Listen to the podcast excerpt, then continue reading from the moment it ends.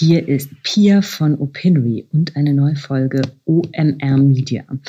Ich hatte hier schon ein paar Mal Medienjournalistinnen im Podcast zu Gast, äh, Marvin Schade, Ulrike Simon, also Journalisten, die sich hauptamtlich mit dem Geschehen innerhalb der Medienbranche beschäftigen.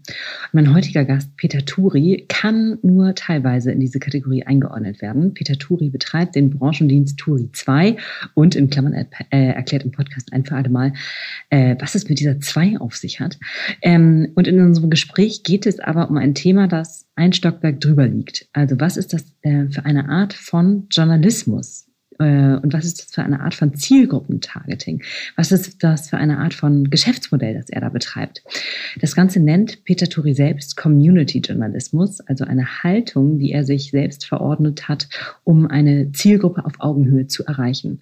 In gewisser Hinsicht haben sich ähm, viele Redaktionen eine Art Community-Zugang auf die Fahne geschrieben, insbesondere dann, wenn sie Abo-Strategien verfolgen.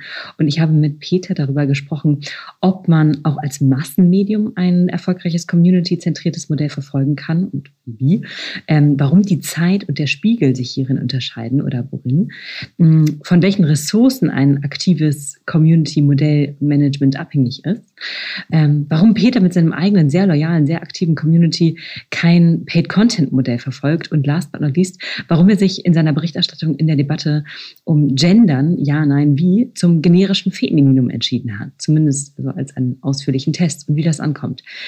Neben oder hinter all diesen Themen fiel mir immer wieder auf, dass ich bei Peter wirklich hervorstechend finde, wie neugierig und offen er auch als gestandener Typ jenseits der 60 geblieben zu sein scheint. Also auch in dieser Hinsicht Ohren auf für Peter. Peter, herzlich willkommen bei OMR Media. Es ist irgendwie unglaublich, dass du das erste Mal da bist.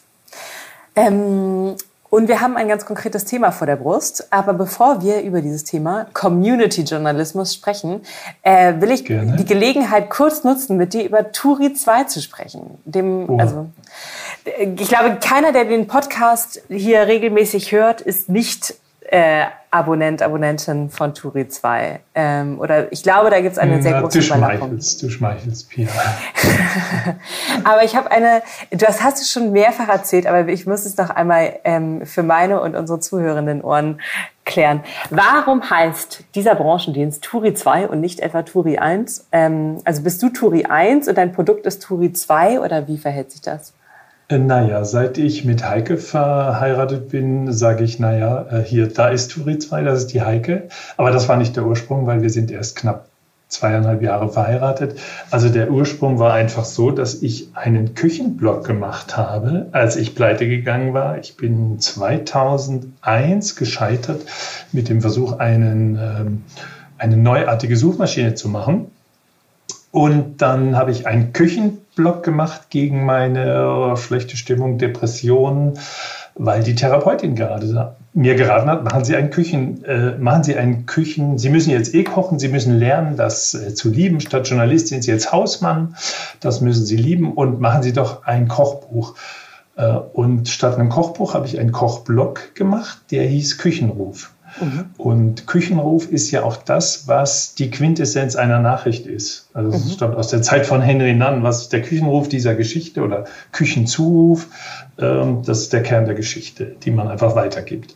Und deswegen habe ich den Blog Küchenruf genannt. Ich habe da gekocht und gelegentlich mal so einen, äh, einen Zuruf in Sachen Medien gemacht. Und dann hatte ich irgendwann 200 Abonnenten und die eine Hälfte der Abonnenten interessierte sich für Rezepte und die andere Hälfte wollte eigentlich die Medien-Sachen äh, äh, lesen. Und dann haben die Küchenleute haben dann gesagt, was sollen die blöden Medienartikel? Und die Medienleute haben gesagt, das ist ja ganz nett, aber lassen Sie doch die äh, Kochrezepte weg. Und um die beiden Zielgruppen zu trennen voneinander, habe ich einen zweiten Blog aufgemacht und der hieß dann der Einfachheit halber Turi 2. Und was ist aus dem ersten geworden?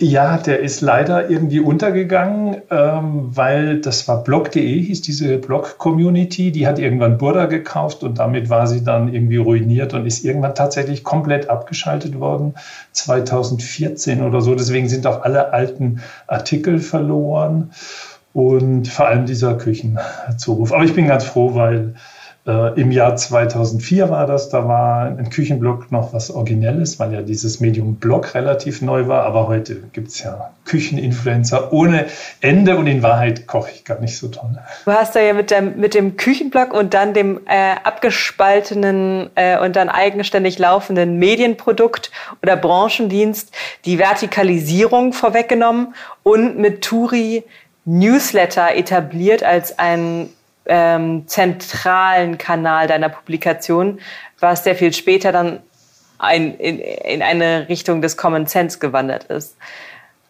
Ja, das stimmt. Also äh, in dem Moment weiß man es nicht, wenn man was, äh, wenn man was äh, ganz Neues macht, weil es einem ja nicht klar ist, dass was hinterherkommt.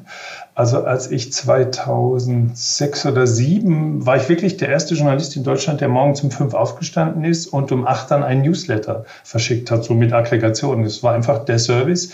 Ich habe fünf Tageszeitungen gelesen, damals wirklich ganz am Anfang wirklich noch physisch. Es war das ging einfach schneller äh, und es war auch nicht so, so komfortabel, die digitalen Ausgaben. Und ich habe wirklich zwischen fünf und acht die Newsletter gemacht. Und der Erfolg war dann, dass relativ schnell 20.000 Leute gesagt haben, ah, das ist ja echt geil, dass da einer vor mir aufsteht und, hm. äh, und das gelesen hat. Das war damals total unüblich. Wir, wir haben dann morgens, wenn wir zusammengestellt haben, da war noch kein Spiegel. Da gab es noch keine, da gab es noch keine Leute, die morgens äh, schon so früh aufgestanden sind. In vieler Hinsicht Early Bird. Wie viele Abonnentinnen sind das heute? 20.000. Das ist geblieben äh, und so 10, 12 machen auf, machen den Newsletter wirklich auf. Inzwischen gibt es auch eine App, die manche nutzen, manche sagen auch, ich gehe lieber auf die Website. Jüngere sagen teilweise, ich lese es praktisch über Twitter. Also insgesamt sind es immer noch diese 20.000 äh, Leute aus der Branche. Und wenn man euch, ähm, wenn man euch liest, dann weiß man, ihr pflegt einen sehr eigenen Ton ich weiß nicht, ob man es einen. Also Findest du? Ja, ja, schon. Ich weiß nicht, ob, mhm. ob man es einen humoristischen Abstand zu euren Subjekten der Berichterstattung nennen kann, aber man hat das Gefühl, ihr wollt nichts und niemanden zu ernst nehmen. Ist das wahr oder bestätigst du das und was für ein Prinzip steckt dahinter, wenn ja? Also ich sage mal, in der Branche, äh, wir wir schreiben ja über Journalismus, wir schreiben über Marketing, wir schreiben über PR. Also wenn man das zu ernst nimmt und ungefiltert immer nimmt, dann ist das einfach nicht zu ertragen, ja, weil du weißt ja, jeder verkauft sich selber, die Branche ist eitel, das Marketing hat gar keine andere Funktion, aus, außer was zu verkaufen, die PR färbt auch alles schön. Also wenn man da zu viel glaubt, zu viel Formulierung übernimmt, ist das einfach unerträglich zu lesen. Also zweimal am Tag machen wir ein Newsletter, da muss so eine ironische Brechung rein oder auch anders äh, gesprochen mit, mit Humor oder ein bisschen Sarkasmus ist das alles ähm, äh, besser zu ertragen. Und ihr betreibt eine Form des Journalismus, über die wir heute sprechen wollen. Ähm, wir nennen es Community-Journalismus oder du nennst es so. Und du schriebst in einem polarisierenden Beitrag im Branchenblatt Journalistin kürzlich, ähm, ich lese es jetzt mal vor. Es gibt eine großartige Zukunft für uns, für etablierte und für neue junge Medienmacherinnen und Journalisten, wenn wir die Art ändern, wie wir die Welt betrachten, beschreiben und bearbeiten. Nach dem Boulevard, dem Katastrophen, dem Haltungs- und Meinungsjournalismus sollte eine neue Form von Journalismus erblühen. Der Community-Journalismus. Der Journalismus auf Augenhöhe mit, äh, der, der, äh, auf Augenhöhe die Kommunikation mit der und für die Zielgruppe. Also ich finde, dieses Zitat ist ein schöner roter Teppich für unser Thema. Ähm, kannst du erklären, was, wie du Community-Journalismus ähm, für dich und für euch definierst? Was ist das? Ja, also Community-Journalismus ist Journalismus auf Augenhöhe, Kommunikation mit und für die Zielgruppe. Also im Kern ist es natürlich eine Haltung. Und zwar die Haltung, und das musste ich auch lernen, also ich glaube, dass ich auch nicht als Community-Journalist angefangen habe, äh, obwohl ich es natürlich ein bisschen gelernt habe, ich komme ja von einem Branchendienst. Ich habe mal den Kress-Report gekauft. Der hatte 1956 Abonnenten und ich kannte die auch alle, weil ich mal die an der kaputten Abonnentendatei sehr lange äh, dran rumgebaut habe und konnte den Leuten wirklich, wenn sie anriefen, sagen, ja, ich weiß, Sie sind der Herr so und so und Sie sind seit 1966 Abonnent. Da wurde nämlich der Kress-Report gegründet. Und ähm, wenn du 2000 Leser hast oder 2000 zahlende Leser, das ist natürlich schon auch eine Community. Mhm. Das heißt, ich komme nicht so vom Massenjournalismus, habe zwar äh, die Deutsche Journalistenschule in München besucht, 84, 85, aber war dann eben ab, 90, ab Mitte der 90er Jahre, ab 96, habe ich bei Günter Kress Branchenjournalismus gelernt. Also für eine kleine Community arbeiten. Und vielleicht kommt das daher, dass ich auch kompetenter bin äh, in dem Bereich, was mache ich für eine kleine Gruppe als Massenmedien. Ja, ich habe nie für eine Zeitschrift oder so gearbeitet, die Millionen Leser hat. Finde das unfassbar schwer. Ich finde es viel leichter, für jemanden Journalismus zu machen oder nützlichen Service zu machen, den ich vor Augen habe. Also ich kenne auch wirklich ungefähr die Hälfte meiner 20.000 Leser. Ich kenne eigentlich fast alle. Wir, wir verschicken zum Beispiel die Edition an 10.000 Leute.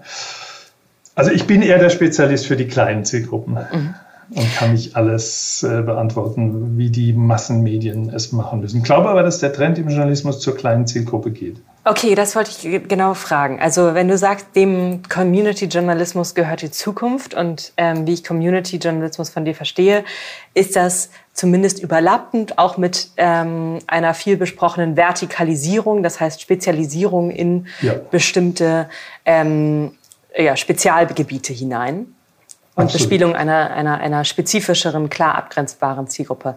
Aber ähm, funktioniert dieses Modell, dieser enge Austausch, den du und dieses tiefe Verständnis, das du von der Zielgruppe, die du bespielst, prägst, ähm, funktioniert dieses Modell, funktioniert das für nachrichtengetriebene Massenmedien, also ein Spiegel Online, die auch äh, eine loyale Audience aufbauen wollen, die auch die, die Nutzer zum Zahlen bringen wollen. Was für Elemente lassen sich davon übertragen für große Massenmedien? Hm. Jetzt komme ich natürlich an ein logisches Problem, liebe Pia, weil du sagst, äh, also ich sage ja, Community-Journalismus ist eine Haltung, eine Haltung, die auch sagt, ich bin nicht schlauer oder nicht kompetenter als meine Zielgruppe. Mhm. Ich bin also weder der große Welterklärer, Mansplaining nehme nehm ich mal als Begriff, Mansplaining-Journalismus, diesen Begriff habe ich jetzt da eingeführt, als ich das im Journalist geschrieben habe, habe ich sehr viel äh, Resonanz drauf gekriegt, dass das polemisch wäre oder was ist überhaupt Mansplaining? Du weißt, was Mansplaining ist, oder? Ich weiß, was Mansplaining ist. ist mehr als einmal begegnet. also ein alter, weiser Mann erklärt dir ungefragt die Welt. Deswegen, ich erkläre sie dir jetzt auch wirklich nur, wenn du fragst. Aber eigentlich will ich als Journalist im Community-Journalismus, bin ich weder Welterklärer, dass ich es besser weiß als meine Community, noch bin ich Wadenbeißer, dass ich immer nur das Negative finden muss und dass ich jedem so ab und zu mal eine verpasse. Ich höre zu, ich, ich stelle die Ohren auf Lauschen und bemühe mich eher für die Community, die Kommunikation zu organisieren. Das heißt, wenn du jetzt die Frage hast, wie ist es eigentlich mit dem Community-Journalismus, wo taugt der, ist es eigentlich unlogisch, wenn ich es erkläre, sondern wir müssen es eigentlich diskutieren. Das haben wir auch äh, gemacht. Also mit dem Journalist haben wir dann sind wir ins Clubhaus gegangen, äh, Clubhouse, und haben das diskutiert und das war, das war ganz toll. Und ich habe auch ein paar Sachen dann gleich zur Seite gelegt. Weil ich sagte, ja, okay, das war jetzt wirklich meine Erfahrung, aber die kannst du nicht, äh, es hat mitdiskutiert der Stefan Schröder vom Wiesbadener Tageblatt, der, der hat dann wieder ganz andere Gedanken dazu. Das heißt, eigentlich müssten wir es diskutieren nicht ich dir erklären. Mhm. Also ich kann aber, wir können natürlich gemeinsam versuchen zu sagen, okay, könnte das auch anderswo funktionieren. Aber das muss ich echt vorausschicken, dass ich jetzt nicht dir die Welt erklären kann oder den anderen Kollegen. Dann kommen die natürlich sofort und sagen, ja, Moment, bei uns ist es ganz anders. Und das sagst du, ist eine spezifische Haltung von einem community-getriebenen Journalismus. Ja, weil ich nicht denke, dass ich schlauer bin. Also ich bin zwar 60 Jahre alt und habe 40 Jahre lang Journalismus gemacht, habe dies und jenes erlebt, aber trotzdem meine Erfahrung ist nicht allgemeingültige und ist nicht die Erfahrung, die du hinterher gemacht hast oder die du schätzen äh, wirst. Warum ich ähm, diese Haltung spannend finde ähm, und auch nochmal auf diesen Bezug zu Massenmedien äh, fest, also weiter eingehen möchte, ist, weil ich glaube, das ist eine, diese Haltung hat eine, ähm, also ist deutlich vielversprechender, wenn es darum geht, eine loyale und auch möglicherweise zahlende Audience aufzubauen, als der klassische Elfenbeinjournalismus, wenn man das mal äh, als Gegensatz so definieren möchte. Kannst du denn Beispiele und Redaktionen in deinem, äh, also die du verfolgst, nennen, die dieses, äh, die diese Haltung auch erfolgreich prägen äh, und praktizieren? Also ich habe in dem ähm, Artikel, den ich für den Journalist geschrieben habe, äh, wo ich dieses Plädoyer eben für Community-Journalismus gehalten habe, habe ich gesagt, also ein deutlicher Unterschied ist bei zwei Medien, die wir beide kennen und die wir wahrscheinlich beide schätzen. Das eine ist die Zeit, das andere ist der Spiegel.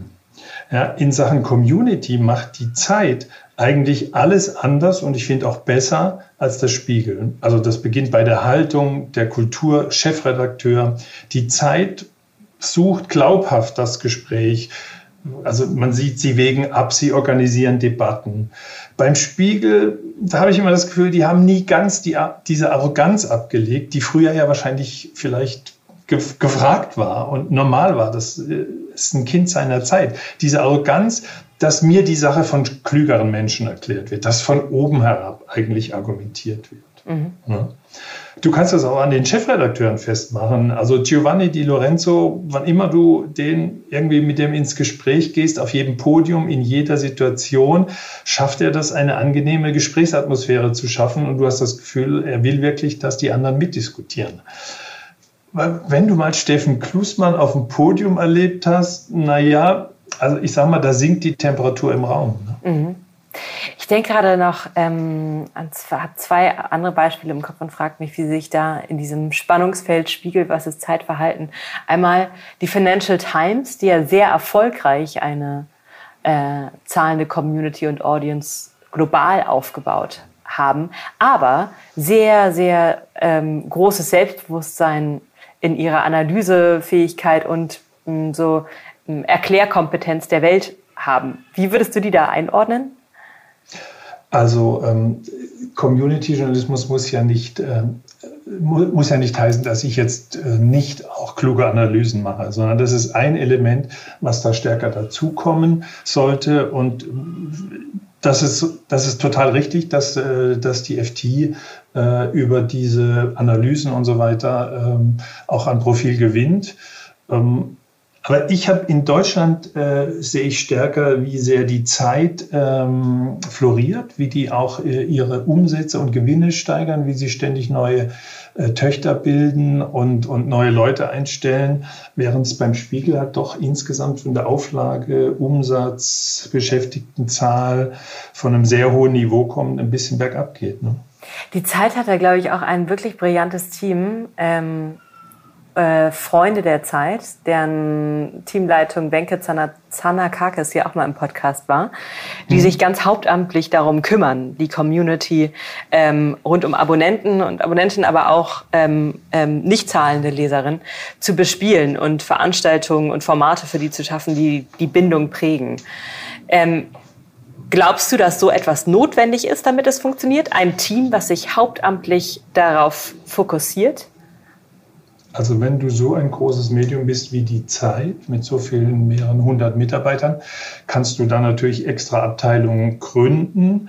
Äh, aber eigentlich ist das Entscheidende die Haltung, dass es von oben bis unten durchgelebt wird. Ne? Dass man einfach die ganze Einstellung hat, nicht äh, wir also was ist ein typischer Reflex eines klassischen Journalisten? Da machst du einen Kommentar dazu, ich mache einen Kommentar, wir machen hier, äh, wir machen ein Interview dazu oder so, sozusagen, wir machen einen Selbsterfahrungsartikel, wir diskutieren, wir machen Pro und Contra innerhalb der Redaktion. Das sind alles so Ideen, wo ich sage, hey Leute, warum geht ihr nicht raus und äh, fragt die Leute da draußen, die ja auch kompetent sind. Ist in der Hinsicht, äh, würdest du sagen, betreibt äh, die Bild mit ihrem Format oder Konzept des Leserreporters äh, da erfolgreichen Community-Journalismus in deinem Sinne? Nee, also der Leserreporter ist meiner Meinung nach gar kein Beispiel für Community-Journalismus. Der Leserreporter soll ja nur Material liefern, ne? Fotos oder Videos. Also eine echte Meinung oder Teilhabe von dem Leserreporter ist überhaupt nicht. Zu, ähm, gar nicht vorgesehen. Also die Idee ist da eine andere. Ne? Die, sollen, die sollen den Promi in einer verfänglichen Situation fotografieren, dass man exklusives Material hat. Aber das ist ja keine Teilhabe. Nee, das ist kein Community-Journalismus, finde ich. Mm, wie ist das in, mit lokalen Medien und also äh, Lokalredaktionen? Gibt es da Best Cases für Community-Journalismus in Deutschland oder auch ähm, jenseits? Ja, da stellst du wieder einen ganz schön hohen Anspruch an, an mich, Pia, dass ich da einen Überblick habe.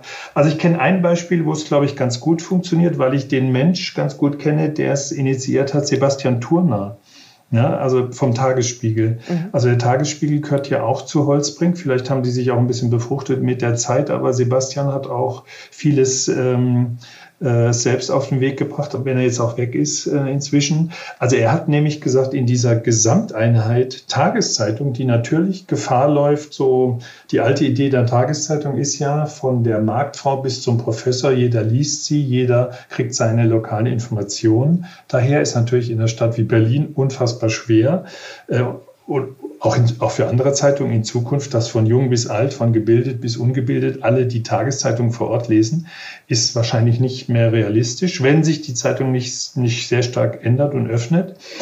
Also und der Sebastian hat gesagt, in dieser Zeitung, in diesen 200, 300.000 Lesern stecken fünf kleinere Zielgruppen drin. Die Politik-Community, die Medienszene, die Gesundheitsbranche, Startups, ich glaube, das war die vierte und die fünfte war, glaube ich, die Kunst. Das war mal seine Ausgangsthese. Und dann hat er diese große Gesamteinheit äh, Zeitung zerlegt in kleinere Communities mhm. und hat für die spezifische Angebote geschaffen. Teilweise bezahlt, teilweise die Ärzte, die Wissenschaftler, die treffen sich da immer, also Events. Also er hat die vernetzt, aber er hat aus dem großen, nur zuhörenden Publikum eine, eine hat es zerschlagen in viele Communities, auch regional. Also er macht so Stadtteil-Newsletter und so weiter. Und das scheint ganz gut zu funktionieren. Also ja. zumindest der Marktanteil vom Tagesspiegel steigt und andere gehen stärker nach unten. Und er hat auch neue Geschäftsfelder aufgemacht. Ähm, also das ist für mich so ein bisschen Best Case, dass er aus einem großen, aus einer großen Audience eine Reihe von Communities gemacht hat. Wenn ich das richtig verstanden habe, verfolgt er jetzt in seiner Zeit nach dem Tagesspiegel auch genau dieses Konzept äh, mit Table Media weiter. Aber das ist ein anderes Thema. Ich möchte mal verstehen von dir, äh, was du dazu sagst, dass viele Redaktionen ja sagen, sie haben genau für das, was du da gerade am Beispiel Tagesspiegel beschrieben hast, nicht das Geld. Also nicht das Geld in Thema Community zu investieren. Also zum Beispiel für Events oder für einen aktiven Austausch, auch in Kommentarspaltung. Und würdest du sagen, dass das etwas ist, ist Community-Journalismus etwas, was man sich leisten können muss? Ich würde eher sagen, im Gegenteil, man muss es sich leisten äh, können, die Community zu ignorieren. Wenn man halt, also wenn man sagt, die Community ist ein bisschen, der, bisschen auch die Zukunft und dann kümmert man sich, sagt man, man hat kein Geld für die Zukunft. Das heißt, ja, was heißt das dann? Dann man zieht noch so viel Geld raus, wie es geht und irgendwann macht man den Laden dicht. Also sozusagen keine Zeit für die Zukunft zu haben und kein Geld für die Community es gibt das Bild des Menschen, der an einer, mit einer Säge an einem Baum sägt und, und dann sagt jemand, schärf doch mal die Säge hier, du tust dir so schwer. Und dann sagt er, keine Zeit. Genau daran habe ich auch gerade gedacht. Ja, ja. Ähm, um nochmal konkreter auf die Finanzierung von Community-Journalismus und deiner These einzugehen. Aber, aber ich habe noch eine Ergänzung. Ja, bitte. Äh, ähm, äh, Pia, ähm, Vielleicht muss man dann an anderen Stellen Geld sparen. Ja? Also äh, unternehmerisches Handeln heißt, äh, das Geld dahin zu packen, wo die Zukunft ist. Und das heißt, man muss dann vielleicht gewisse Dinge auch bleiben lassen, liebgewordene Zum Beispiel? Sachen. Also sag mal, sag mal, in welchem Bereich? Sag, frag mal konkret. Also ich bin eine Lokal, ich bin die Schwäbische Zeitung und äh, wir haben kürzlich unsere Kommentarspalte zugemacht, weil einfach wahnsinnig aufwendig in der Moderation ähm, und die zwölfte Sparrunde ähm, gerade mhm. hinter uns. Mhm. Also jetzt, ich nehme mal eine Tageszeitung, ähm, äh, die ich vor Augen habe, die Wies, der Wiesbadener Kurier-Tageblatt. Ähm, da hast du sehr regelmäßig zu jedem großen Artikel ist immer ein Kommentar der Redaktion dazu. Also die machen sehr viel dieses, äh, wir müssen alles kommentieren. Mhm. Aber das sind immer dieselben Redakteure, die alles durchkommentieren. Ja. Mhm. Wenn man mal zum Beispiel da anfangen würde, wir holen da diverse Gruppen rein, junge, migrantischer Hintergrund, äh, äh weiblicher. Also wir gehen mal weg von dem hier die üblichen geben die üblichen Kommentare ein. Wir machen mal alle Diskussionen, Kommentarspalte, fangen wir an, da so viel Luft wie möglich von außen reinzukriegen. Wir, wir, ähm, wir machen wir, wir haben einfach nicht mehr die Haltung ist das Wichtigste, wie wir das kommentieren, sondern wir versuchen da äh, Leute aus unserer Leserschaft reinzukriegen und das damit zu belohnen. Das heißt, wenn ich dann online irgendwie kommentiere, äh, dann bleibt das nicht online, sondern ich, ich, ich gebe eher das Versprechen, wenn du hier ähm, online mitmachst, dann schaffst du es auch mal ins gedruckte, in, in, die, in die gedruckte Zeitung mhm. zum Beispiel. Mhm. Oder du machst eine, du machst Veranstaltungen. Das heißt einfach, was diskutiert die Stadt denn gerade? Hier ist das Verkehrschaos, die Bundestagswahl, die Corona-Maßnahmen, die, äh, den Jugendtreff dann lass es doch diskutieren, mach doch Events, schneid's mit. Äh, man kann heute Audiomitschnitte machen, man kann Videos machen, man kann aus den Audios und Videos kann man wieder als Artikel in die Zeitung bringen. Man könnte große Teile, finde ich, sollten, sollten der Zeitung sollten online kostenlos stehen und nur ein kleinerer Teil hinter einer Paywall, sodass man die Leute, die das Geld haben und die bezahlen wollen, zum Beispiel auch für Print, dass man das abkassiert, dass man also dieses Geld mitnimmt wo es da ist, aber dass man jungen äh, Familien, die sich vielleicht nicht leisten können, 45 Euro pro Monat, dass man denen doch auch ein substanzielles Angebot digital kostenlos gibt. Das würde ich jetzt gerne noch mal besser verstehen, weil viele Redaktionen haben sich ja ähm, angefangen, konkretere äh, Gedanken über ihre Community zu machen, weil sie dabei waren oder gerade eine Paywall gelauncht haben. Ähm, du sagst aber, das alte Paid-Content-Modell funktioniert nicht mehr. Warum nicht? Also das Alte, muss ich jetzt mal sagen, das ganz Alte war ja, äh, dass ich das, also früher waren Informationen knapp. So, und ich habe sie, ich konnte dafür Geld verlangen, dass ich sie auf Papier druck zum Beispiel und verkaufe. Und eigentlich ist ja heute durch die Digitalisierung ist weder Information noch Haltung noch unterhaltsam. Es ist mehr knapp. Das finde ich alles im Netz über soziale Netzwerke und im Prinzip alles kostenlos. Das heißt, ich kann nicht mit einem Preis von 40, 50 Euro im Monat erwarten, dass die nächste Generation mitmacht. Das mhm. geht aber nicht. Das ist das alte Paid Content. Über das Neue müssen wir diskutieren. Ich hatte in dem Artikel im Journalist äh, relativ gesagt, ja, ich glaube auch, das wird online nicht funktionieren. Ja, da habe ich doch ein bisschen Diskussion führen müssen mit Leuten und sagen, wie kannst du das jetzt sagen? Das geht wirklich hoch bei uns und das ist die einzige große Hoffnung, dass wir auch für digitales Geld kriegen. Also da muss ich sagen, das ist eine Diskussion, die man führen muss. Also zumindest wäre mein mein Plädoyer dafür, dass man einen großen digitalen, offenen, kostenlosen Bereich hat.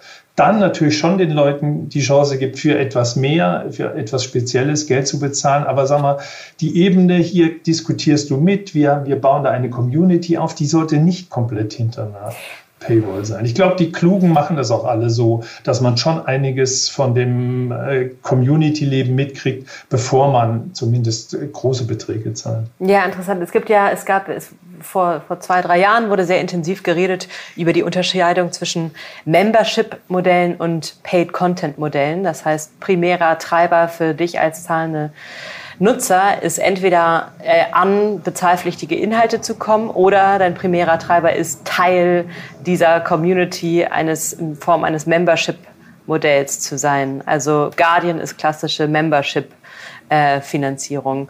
Und du sagst aber, eigentlich liegt die Zukunft in einem Hybrid. Das heißt, du kannst äh, Paid Content als einen Trigger benutzen, aber dahinter muss eine starke äh, Community mit Membership Benefits stehen. Ist das richtig verstanden? Ähm, also wieder das Thema Mansplaining. Ich sage nicht, so muss es sein, so muss es nicht sein. Ich bringe nur folgende Gedanken ein. Warum marschieren immer alle in dieselbe Richtung? Vor 10, 20 Jahren oder auch noch vor fünf Jahren, ich weiß gar nicht, wann das losging, mit Bild bezahlt, hat alle gesagt, im Internet verschenkst du alles und finanzierst es über Werbung. So, das war eine Weile, gab es nur das. Als Bild gesagt hat, hier, wir machen Abonnenten, wir, wir machen eine Paywall auf, haben alle gesagt, das wird nie funktionieren. Ich weiß nicht, wie lange ist das her? Fünf bis sieben Jahre ungefähr? Ich glaube, das war so 2009. Äh, Doch schon so lange wieder. Okay, Moment, okay. 2012, glaube ich, war die Welt mit ihrer Paywall. Also, aber jedenfalls bestimmt. Sagen wir mal, sagen wir mal, bis vor zehn Jahren sagten ja. alle, im Internet muss alles frei sein. Jetzt sagen alle Zeitungen, alle publizistischen Einheiten, die Zukunft ist alleine dieses Paid-Modell. Es gibt nur noch ganz wenige, die sagen, das kann ich auch so finanzieren. Und warum äh, gibt es nur diese zwei Welten? Warum rennen alle in die eine Richtung? Ist das wirklich gerechtfertigt, dass wir so viel Energie da reinstecken, haargenau auszuprobieren, welcher Artikel führt zu welchen äh, Probeabos und so weiter? Klar, das, das es ist schon gut, wenn wir ein Modell finden, wo man dafür bezahlt, aber wir können uns auch mal Gedanken darüber machen, wie wir in den Community-Journalismus vielleicht auch Geldgeber mit einbauen. Nehmen wir mal das Beispiel der lokalen Zeitung. Ja? Äh, äh, die lokale Zeitung macht eine Diskussion über ein brennendes Problem, organisiert das, lädt alle Leute ein. So. Würde ich das hinter einer Paywall legen? Nein. Kann ich eine Finanzierung dafür finden? Ja, weil äh, die These, also wir kennen alle Gabor Steingart, er macht tolle Sachen, aber er hat die These mal aufgestellt, Werbekunden werden immer unverschämter. Die muss man total raushalten aus den Medien. Ist überhaupt nicht meine Erfahrung. Im Gegenteil, oft werden Werbung und PR inzwischen zusammengelegt. Die Werbung versucht auch gesellschaftliche Haltung einzunehmen. Werte, äh, Attraktivität für neue, äh, für junge Zielgruppen ist ein Wert. Das heißt, die Werbung sucht mehr und mehr Gebiete, wo sie sagen können, wir sponsern da was, wir machen da mit, wir unterstützen das, wir wollen gern in dieser, in diesem Umfeld gesehen sein. Also wenn ich eine Bühne baue für regionale, lokale Diskussionen, werde ich auch jemand finden, der das sponsert. Sei es die, also der da für Präsenz äh, Geld bezahlt, das möglich macht. Also meine These ist, habe eine gute Idee, denk dir eine äh, eine Veranstaltung aus, ein, ein publizistisches Ereignis, äh, was wirklich Nutzen bringt de, deiner Community und organisiere es so, dass du jemanden findest, der das mitfinanziert. Mit deinem eigenen Community-Journalismus-Portal Turi 2 ähm, habt ihr kein Paid-Content, korrekt? Und ihr macht äh, reines Sponsoring. Also Sponsoring machen wir nicht. Wir haben, äh, wir haben Werbeform einfach. Äh, die Bücher gibt es normale Printwerbung und online gibt es äh, die, ah, jetzt haben wir mal einen Fall, das ist hier klingelt. Das macht nichts. Es hat geklingelt und ist weggedrückt, kein Problem. Sag nochmal deine Frage, können wir da nochmal ansetzen? Sponsoring-Modell äh, oder versus Paid Content oder Werbe, ähm, also in welcher Form, ja. welche, wie finanzierst du Turi 2? Ja, also wir finanzieren ganz normal, ganz klassisch über Werbung. In den Büchern verkaufen wir Printwerbung, äh, meistens so Image-Anzeigen und online äh, gibt es mehr so aktionsgetriebene Anzeigen, wo ich will als Anzeigenkunde, dass jemand sich meinen neuen Podcast anhört oder, oder die Pressemitteilung liest oder äh, einfach wo draufklickt. Finde ich interessant, weil ich glaube ja, also bei dir, du würdest ja, bin ich mir sicher, mindestens 10 Prozent deiner Audience dazu bekommen, ähm, für Community zu zahlen.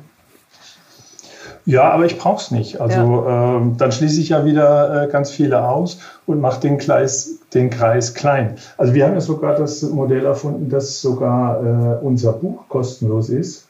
Äh, wir haben einfach festgestellt, dass das verdammt schwer ist und, und, und äh, das zu verkaufen, in den Buchhandel zu gehen, Bahnhofsbuchhandel, das ist ein Riesenaufwand, die da hinzuschicken und dann kommen sie teilweise wieder zurück. Am Ende hast du nicht viel verdient. Also wir wir haben halt einen Vorteil. Dadurch, dass wir das Buch kostenlos verschicken, können wir die Güte der, des Verteilers selber definieren. Mhm. Also wir schicken das den wichtigsten 10.000 Leuten in Sachen Meinungsmacher in Deutschland, Journalisten, Marketingleute, Spitzen aus Wirtschaft und Politik. Und dadurch haben wir eine so spannende Zielgruppe, dass wir es einfach über Anzeigen finanzieren können. Mhm. Sozusagen ein gehobenes Anzeigenblatt. Mhm. Und wenn ich jetzt nicht zu den 10.000 gehören würde und sage, ich möchte das trotzdem haben, dann kann ich es bei euch umsonst bestellen? Nee, dann kann ich es online kostenlos lesen. Okay. Als das E-Paper mal ganz frei gemacht, um die Reichweite zu erhöhen. Also wir haben einfach das Modell rumgedreht. Wir wollen niemanden reinlocken in ein Abo, sondern wir wollen ähm, die beste Bühne bauen für, für unsere Anzeigenkunden auch. Ne? Interessant. Ähm, ich würde jetzt noch mal gerne zurückgehen in das, die Konkretisierung des Wies von Community Journalismus. Ähm, du hast am Anfang ein paar Sachen gesagt, die ich auch in der Vergangenheit super oft gehört habe. Wir müssen mehr zuhören oder wir wollen Journalismus auf Augenhöhe und wir wollen Leserinnen mit Respekt behandeln und so weiter. Ähm, also raus aus dem Elfenbeinturm. Und ähm, wie wird das zu einer konkreten täglichen Praxis in, von einer Haltung zur, zur Praxis? Gut, am Anfang steht die Haltung und das ändert ja schon mal ganz schön viel. Ne? Wenn ich äh, bei jedem Thema überlege, sind wirklich wir hier am, am, Redaktionstisch die, die, die alle Fragen beantworten wollen und können? Oder äh, sind wir nicht auch blockiert oder haben immer dieselbe Sicht? Wollen wir nicht rausgehen damit und unsere Community fragen? Mhm. Dann kann ich also ganz schnell, ganz schnell anfangen, mir auch Leute aufzubauen, wo ich merke, hier sind totale Experten oder total unterhaltsame Leute, äh, Leute, die Kolumnen schreiben können, äh, Leute, die Input geben können, Leute, mit denen man diskutieren kann. Ähm, dass ich immer schaue, äh, welche Fragen muss ich wirklich selbst lösen und bei welchen ist, ist es besser, ich frage meine Leser oder sogar noch eins weitergehen, was bewegt überhaupt meine Leser? Mhm. Ja. Ähm. Ich sag mal, ich sag mal ein Beispiel, das, ähm, äh, wie wir es machen. Ich kann es jetzt, ich weiß, du willst sozusagen für deine Hörer wieder die, die totale Handlungsanweisung, aber vielleicht kann, kann dein Hörer das dann umsetzen habe ich hab dich unterbrochen. Du hast. Ja, ich wollte eigentlich gar nicht in Richtung Handlungsanweisung, sondern ich okay. wollte das einmal nochmal plastisch machen an dem Beispiel äh, des Genderns, wo ihr sehr transparent ja. äh, eure Überlegungen mit eurer Community, wie man es denn richtig macht, geteilt habt, habt und ähm, dann eine Entscheidung getroffen habt äh, zum generischen Femininum. Das heißt, äh, für ein Jahr oder 18 Monate, einen selbst auferlegten Zeitraum, probiert ihr es aus. Äh, immer das äh, Feminin als, die, als Default zu nutzen, statt das generische Maskulinum. Genau. Und das ist ja aber ja, würde ich jetzt mal von ausgehen, nicht eine, wenn ihr jetzt eine Abstimmung mit eurer äh, Community gemacht hättet, hätte ich jetzt nicht gedacht, dass das äh, das Mehrheitsvotum gewesen wäre. Und ihr habt es aber trotzdem entschieden. Wie ist diese Entscheidung um und mit eurer Community zustande gekommen und was sind jetzt eure Erfahrungswerte davon? Also, noch ist nichts entschieden. Wir haben irgendwann das Problem gesehen. Übrigens, das Problem siehst du erst, wenn du Diversity zulässt. Ne?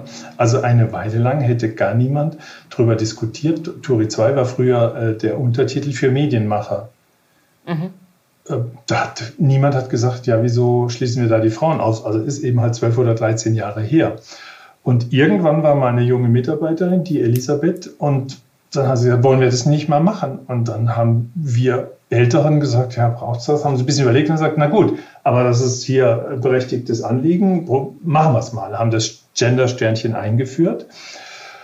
Ähm, dann haben wir wieder auf alle gehört, gab es Feedback. Jetzt, ich habe, es war für mich kein Problem. Zwei oder drei Leute haben gesagt, ich bestelle ab. Das waren aber wirklich ältere Männer, die auch sozusagen immer schnell bei den Beleidigten sind, die jetzt auch keine super wichtigen äh, Leute für uns waren, haben gesagt, okay, das können wir ertragen, wenn wir uns unter, wenn wir wenn wir uns entscheiden müssen, machen wir etwas, was für die junge Generation ist oder etwas für die ältere, dann machen wir es für die junge, weil die sind schließlich die, die Zukunft. Die anderen gehen ja eh demnächst in Pension, die das total nicht haben können, dass da ein Gender-Sternchen ist. Haben das also eingeführt mit dem Gender-Sternchen, waren relativ lange happy damit und ich habe aber gemerkt, ähm, und auch andere haben es immer wieder äh, gespiegelt, wenn dann in so einem Artikel fünf Sternchen sind und so, dass dieses Sternchen dann auch eine schwierige, äh, es ist eigentlich der auffälligste Buchstabe oder das auffälligste Zeichen, was du nehmen kannst, weil ein Sternchen bedeutet ja normalerweise, ich habe das noch so gelernt, das ist ein Sternchen, hier gibt es eine Anmerkung dazu. Aufgepasst, hier gibt es noch mehr. Und wenn du das im Lauftext hast, da haben sich viele Ältere nicht dran gewöhnt. Und dann haben wir gesagt, jetzt probieren wir mal was anderes. Und die Älteren haben ja immer argumentiert, die Frauen sind ja mitgedacht. Das ist ja, das ist, ihr verwechselt das ja. Das ist ja ein generisches äh, Maskulinum. Das bedeutet ja gar nicht, dass die Frauen ausgeschlossen sind. Dann haben wir gesagt, na gut, jetzt probieren wir es mal mit der weiblichen Form. Mal schauen, äh, ob wir uns daran gewöhnen, dass die Männer mit gemeint sind. Einfach, weil wir sagen, die Hälfte unserer Leser ist Frauen. Jetzt war ja, jahrhundertelang eigentlich ungerecht. Jetzt probieren wir es mal andersrum. Und zuerst haben wir, habe ich am ersten Buch oder so gesagt, nee, das geht gar nicht, man gewöhnt sich nicht dran. Das müssen wir wieder umstellen. Vielleicht probieren wir es mit dem Doppelpunkt. Wir haben es diskutiert im Clubhouse. Wir wollen eine Umfrage dazu machen bei den Lesern. Aber jetzt merke ich langsam, dass man sich doch gewöhnen kann. Also zumindest bei Turi 2, ich habe es auch mehr, mehrmals, also zum Beispiel haben wir Miki Beisenherz, einer der wichtigsten Meinungsmacherinnen. Er hat das kommentiert, hat es gar nicht gemerkt, dass er als Meinungsmacherin mit mhm. subsumiert wird. Das heißt, es fängt langsam an zu funktionieren und in letzter Zeit kriegen wir öfter mal so im PS übrigens, euer generisches Femininum finde ich super. Wir kriegen auch mal ein Feedback, wo jemand sagt, geht gar nicht. Also wir wissen es noch nicht. Also wir sind da unterwegs, wir hören total auf die Community. Es gibt nicht eine, äh, wir würden es eigentlich ganz gern bei Gelegenheit noch, noch mal weiter diskutieren. Wir sind nicht in, im Besitz von irgendeiner höheren Weisheit. Das ist echt eine Frage der Perspektive. Und da wir die 22-jährigen Frauen genauso erreichen wollen wie die 63-jährigen Männer, ist es einfach noch in der Diskussion. Es ist super spannend. Ähm was ist der Zeitraum, den, dem, den ihr dem generischen Femininum erstmal in dieser ersten Testrunde noch gibt? Also wir haben gesagt ein Jahr und zwischendrin haben wir gesagt, nee, das beenden, haben wir gedacht, das beenden wir früher. Und jetzt, wo wir mehr und mehr auch ein Feedback kriegen, dass meistens Frauen dann auch sagen, finde ich total gut. Und auch von Männern wie Miki Beisenherz rüberkommt, er hat sich daran gewöhnt. Er hat ja auch gesagt, äh, es ist eine Höflichkeit, wie die Tür aufhalten, die Frauen zu inkludieren. Und ich sage mal, nach so vielen Jahrhunderten, die Frauen sind mitgedacht, äh, kann ich zumindest, auch wenn ich 60 bin und ein alter weiser Mann bin, kann ich sagen, na gut, dann machen wir es jetzt vielleicht mal eine Weile umgekehrt. Also vielleicht, also ein Jahr machen wir es mindestens und dann schauen wir mal. Diskussionen laufen. Ich stelle mir diese Diskussionen bei euch intern sehr sozusagen, wie groß ist euer Team? Also wir sind jetzt insgesamt 20 Leute, 10 davon festangestellt. Mhm. Ähm, wie ist das, wenn man äh, größer ist und dadurch auch siloartiger organisiert, wie das traditionellere Häuser häufig sind?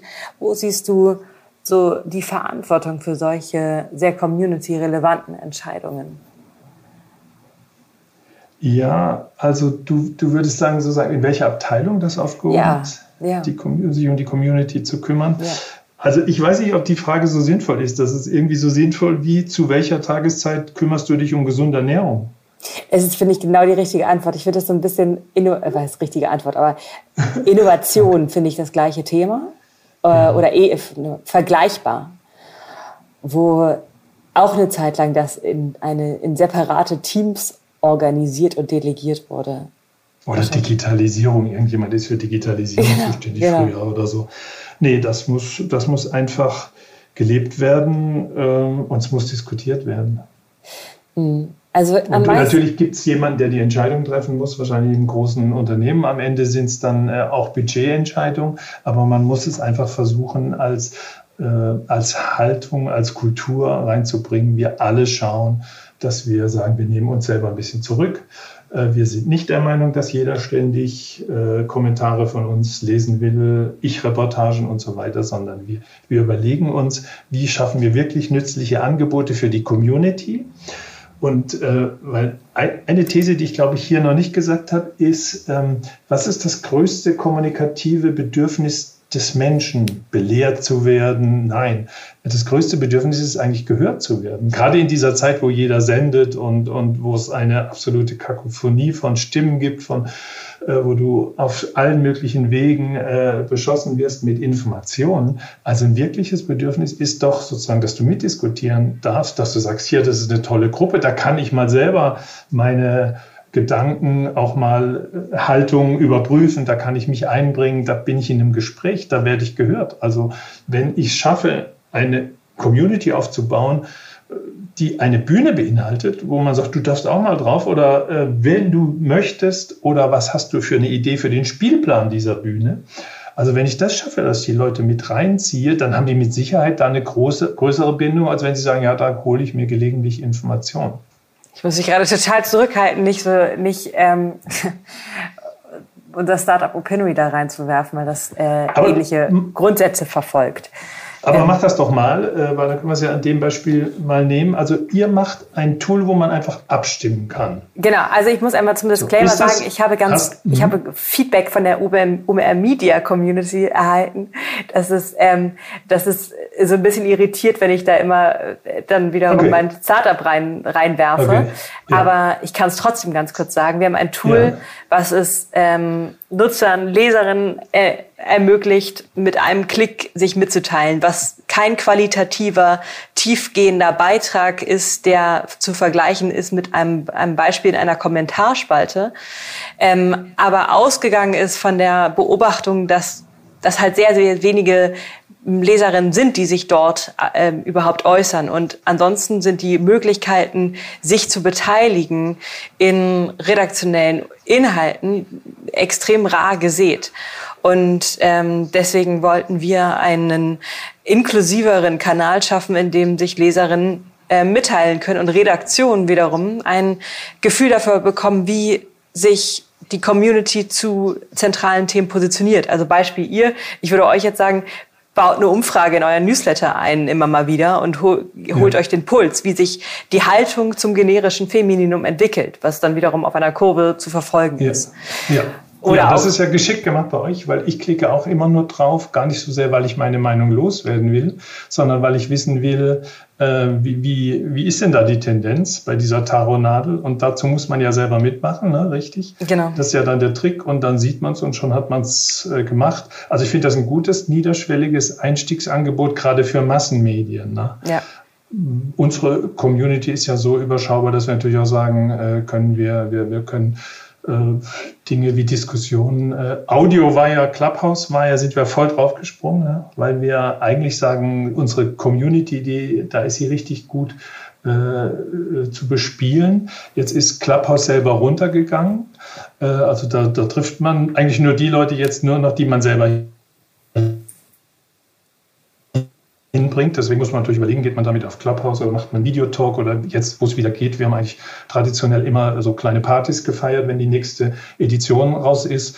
Äh, das wollen wir auf jeden Fall wieder machen im Januar. Aber so einen virtuellen Clubraum aufzubauen, also eine Stelle, wo man diskutiert, das ist bei uns jetzt nur ein bisschen äh, nach hinten geschoben. Das werden wir aber ab Herbst ganz stark wieder machen. Mhm. Aber so eine Idee vorab mal so ein, äh, so ein Abstimmungstool einzubinden, ist sicher eine gute Idee. Können wir ja nachher, wenn Ich, wollte, ich wollte diesen Podcast nicht für einen Pitch instrumentalisieren. Das ist peinlich. Aber lass uns aber, da trotzdem Aber Pia, ihr seid relativ erfolgreich mit diesen Dings. Ne? Ich sehe das fast überall mit diesem Abstimmungstool. Das heißt, das Bedürfnis ist ja schon da. Ihr habt ja schon einen Zeitgeist da auch getroffen. Das Bedürfnis ist da und vor allem sieht man einfach ein anhaltendes Bedürfnis bei Leserinnen, sich mitzuteilen. Wie viele viel, äh, Mitarbeiter habt ihr inzwischen? Oh, wir sind so, äh, es schwankt immer mal wieder, ähm, je nach Phase. Wir sind aktuell so äh, knapp 40. Ja, toll.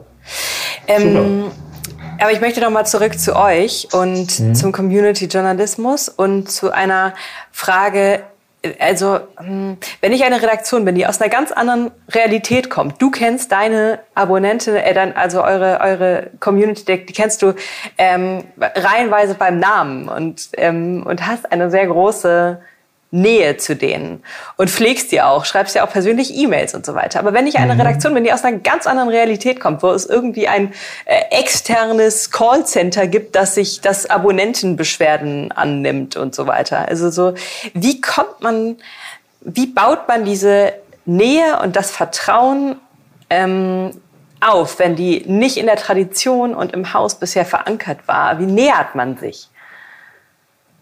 Tja, Gute Frage. Ähm, da habe ich jetzt auch keine perfekte Antwort dafür. Was auf jeden Fall immer hinderlich ist, wenn zu viel outgesourced wird oder wenn alles nur so in Abteilungen stattfindet. Ne? Also wenn ein Redakteur niemals eine Beschwerde gehört hat oder niemals ein Gespräch äh, über das Thema abonniere ich oder abonniere ich nicht oder ich will abbestellen, weil äh, also eine zu arbeitsteilige äh, Silo-Denken nennt man es heute, glaube ich, auch. Also wenn die Gesellschaft, also wenn der Journalismus oder das Medienunternehmen zu extrem arbeitsteilig organisiert ist, das ist ein bisschen gefährlich. Ne? Mhm. Also zum Beispiel ein Teil von unserem Erfolg ist, dass wir nicht komplett, äh, also äh, dass es, also Verlag und Redaktion hat aus guten Gründen trennt man die, aber in der Digitalisierung ist es, ist es auch wieder Quatsch der eine rechnet nur die Zahlen, der andere macht nur seine schönen Artikel und wo wird eigentlich drüber gesprochen, was das nächste Projekt ist, was man angeht. Das ist ja auch weitgehend aufgehoben. Also ähm, ja, vielleicht macht man dann mal ein Praktikum oder eine Hospitanz in der Beschwerdestelle. Ja, das ist eine gute Idee. Ja. Mhm. Letzte oder, Frage. oder man nimmt den Leiter von, von der Beschwerdestelle mal mit rein in, in, in Strategiediskussionen oder in redaktionelle. Also ja. Mauern einreißen, äh, zumindest gelegentlich mal in die andere Abteilung reinschauen, vielleicht gar nicht zu strikt die Abteilung aufbauen. Oder wenn junge Leute kommen, die eingelernt werden, vielleicht mal durch alle Abteilungen des Hauses schleusen, einschließlich der Beschwerdestelle.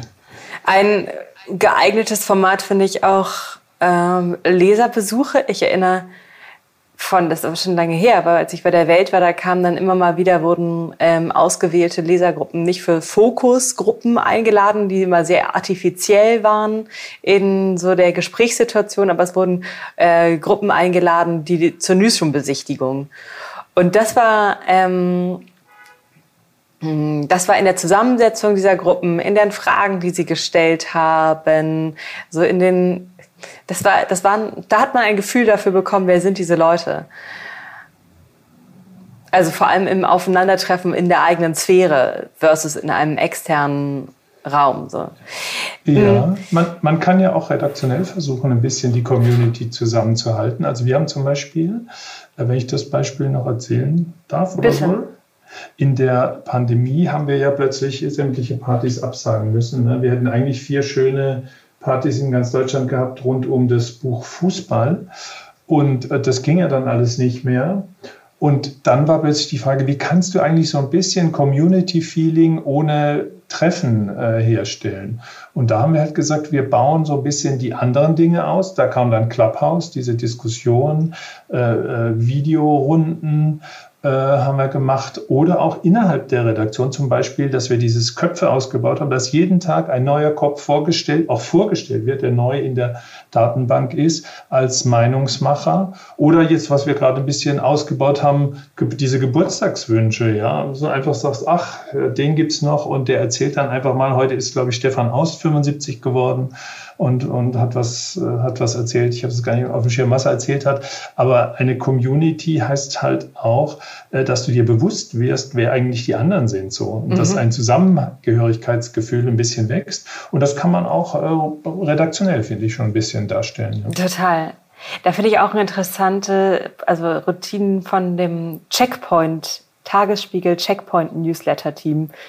Ähm, die auch diese Geburtstagsgrüße als ähm, stehendes Format haben, wo es dann aber eben nicht Stefan Aus ist, sondern Erna Müller aus Steglitz, der gratuliert wird.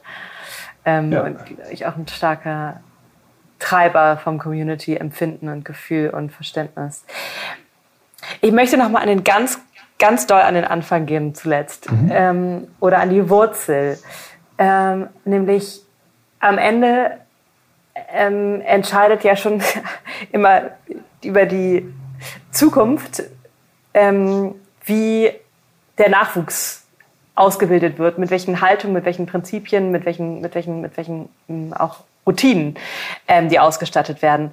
Was müsste sich für einen ähm, Community Pivot äh, im Journalismus, in der Journalistenausbildung ändern?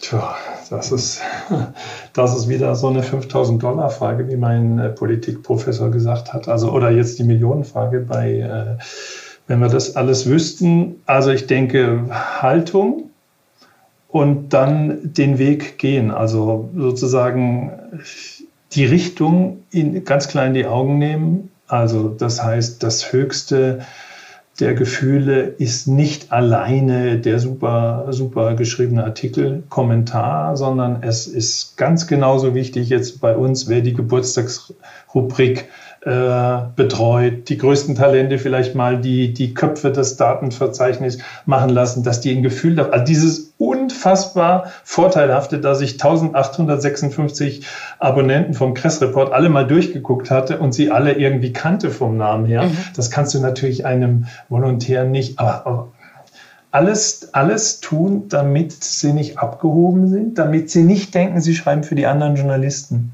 Also Sie nicht denken, das höchste Ziel ist, den Journalistenpreis XY zu gewinnen, sondern das höchste, was du erreichen kannst als Journalist, ist, dass du, glaube ich, ein gutes Gefühl für deine Community hast, dass du da was organisierst, was aber dann nicht am Ende heißt, dass du die ganzen Preise gewinnst oder der weltbeste Schreiber bist, sondern dass du was schaffst, was eine Community ist, was nützlich ist für alle. Also sozusagen lernen von der ganzen Haltung her. Es geht nicht darum, dass du der größte Schreiberstar oder Fernsehstar oder Podcaststar bist. Das hilft natürlich, wenn du Namen hast und Personal Branding, alles schön und gut. Aber viel mehr kommt dabei raus, wenn du, wenn du sozusagen schaffst, eine, eine tolle Community zu schaffen. Oder, Vielleicht müsste oder, man, oder, ja, ja, sorry. Die Ziele sind dann einfach ein bisschen andere. Ne? Ja eher so ein gemeinsames. Also wir wollen, also das, das Tollste ist, wenn, vielleicht ist das Höchste dann nicht der Journalistenpreis, sondern die Anzahl der Leute, die dann zu so einem Forum kommen. Ja, ja. Guter vielleicht. Punkt. Es, äh, vielleicht müssen wir auch tatsächlich einfach ähm, Drittel bis die Hälfte der Ausbildung mit ähm, Marketingpraxis und Übung äh, ersetzen als reine versus reine Schreib- und Video- und Schnitt Übung, weil das, im Ende ist das ja Marketing, was du betreibst im Aufbau einer starken Community. Ja, wobei es beim Marketing auch wieder dies oder das eine oder das andere gibt. Ne? Es gibt natürlich eine alte Marketing-Schule, die sagt, zack, wie blase ich meine, wie blase ich meine, äh, meine Botschaft raus? Penetration heißt das dann ja auch. Ne? Wie penetriere ich mit dieser, äh, das ist schon ein äh, bezeichnendes Wort, durch viel Geld in die Hand nehmen. Es funktioniert ja heute nicht mehr. Also auch die Marken, auch im Marketing versuchen sie auch eher eine Community aufzubauen. Also sozusagen vom, zur Love Brand wirst du ja nicht, indem du einfach gigantische Geldsummen raushaust, sondern ich denke, Love Brands sind oft auch so die, sie sind die Marken oder das Marketing, wo die Leute sagen, ja, da bin ich irgendwie dabei. Ne? Das sind äh, Dinge, die ich unheimlich gerne nutze. Das ist, das ist äh, emotional positiv besetzt. Das heißt, also wir machen jetzt mit unseren Leuten keine Marketingkurse oder so. Das ist wirklich getrennt. Es gibt drei, vier Leute, die sozusagen sich um die Finanzierung kümmern. Aber dieses Denken, ähm, wen erreichen wir? Und äh, wir sind super happy, wenn wir tolle Interviewpartner kriegen, ja. Also und, und wir schreiben viel weniger als früher so längere Porträts, wo der Schreiber so ein bisschen der Star ist. Mhm. Das habe ich früher selber ganz gern gemacht, wo man so jemanden so ein bisschen auch vorführt. Am Ende weiß ich besser als der, mhm. wer er ist. Und das haben wir total abgewöhnt. Also mhm. wir finden sozusagen, das ideale Format ist ein Interview, gerne auch äh, als Audio, als Video, aber auch ein gedrucktes Interview mit tollen Fotos.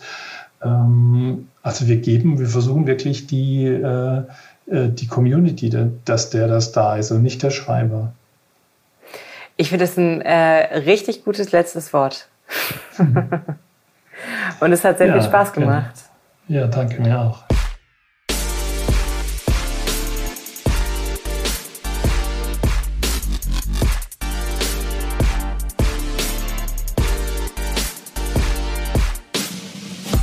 Das war Peter. Wie immer freue ich mich auf Rückmeldungen über Bewertungen, Gästevorschläge und konstruktive Kritik auf allen üblichen verdächtigen Wählen, äh, Wegen und Kanälen. Und bis dahin sage ich Ciao und bis zur nächsten Folge. Dieser Podcast wird produziert von Podstars bei OM.